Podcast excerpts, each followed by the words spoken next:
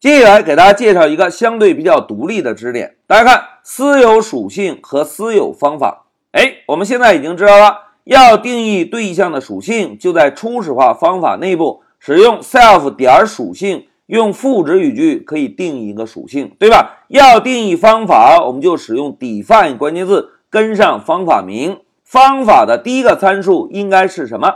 哎，非常好，方法的第一个参数应该是 self，对吧？这个是对象属性和方法的定义方式。那什么又是私有属性和私有方法呢？来，同学们，我们先看一下应用场景。在我们开发中啊，有的时候可能会碰到一种情况，就是对象的某些属性或者方法，我们只希望在这个对象的内部访问，而不希望在外界访问到这些属性和方法。哎，这种属性和方法，我们就把它叫做私有属性和私有方法。用大白话来讲啊，私有属性和私有方法就是对象的隐私。既然是隐私，那么私有属性啊，就是不希望对外界公开的属性；而私有方法呢，就是不希望对外界公开的方法。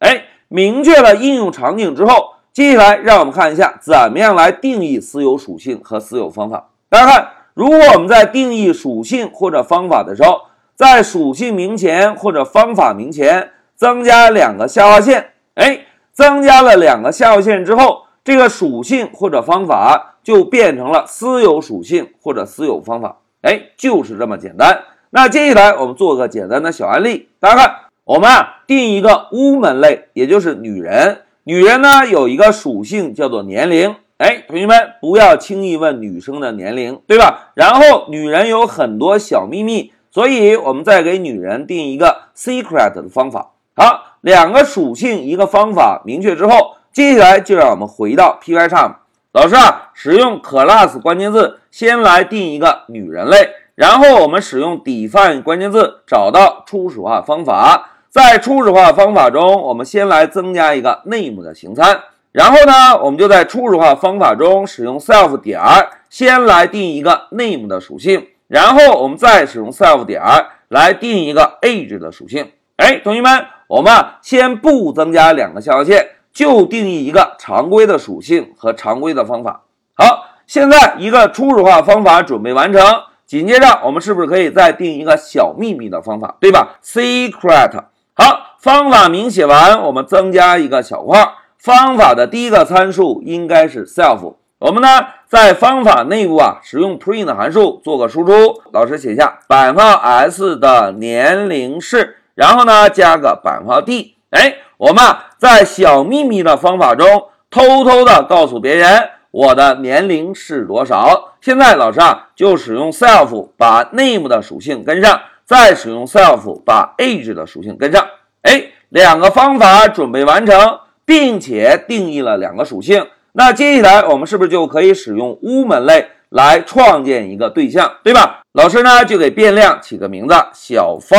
哎，我们建立一个女生，然后使用 woman 类啊来指定一下小芳的名字叫小芳。好，对象创建完成，我们是不是就可以使用 print 函数，先把小芳的年龄做个输出，然后呢，我们再让小芳啊来调用一下小秘密方法。哎，一个简单的类定义完成，我们创建一个对象。输出了对象的属性，并且让对象调用方法，对吧？现在我们来执行一下程序，走。哎，同学们看，小芳的年龄十八岁，小芳的小秘密方法同样也可以被调用，对吧？那现在就让我们把注意力啊集中在私有属性和私有方法上。同学们要想定义私有属性，应该怎么做呀？哎，我们啊。只需要在属性名前增加两个下划线就可以，对吧？现在老师啊就在 age 前增加两个下划线，女生的年龄不要随便问。好，这个属性名改完之后，同学们在小秘密方法中以及代码的外部，我们是不是同样需要做一个修改，对吧？那现在老师啊就先把小秘密方法中的 age 做个修改，然后呢再把 print 函数中 age 做一个修改，但是。在修改的时候啊，老师先把 age 删掉，我们看一看 Pycharm 会不会给我们有智能提示。大家看，老师敲一个点儿，然后下划线下划线 age，哎，大家看有智能提示吗？哎，并没有，对吧？现在老师就硬输入一下杠杠 age，来，我们再运行一下，走。哎，同学们看，这次程序执行执行到十四行报错了，告诉我们女人这个对象没有 age 的属性。哎，这个就是私有属性的特点。一句话讲。私有属性在外界是不能够被直接访问的，对吧？老师呢写一下，私有属性在外界不能够被直接访问。哎，这个就是私有属性的特点。那现在老师啊，把第十五行代码注释一下，我们来看一看小秘密这个方法能不能执行。哎，同学们注意啊。小秘密方法中是使用到对象私有属性的，对吧？来，我们运行一下，走。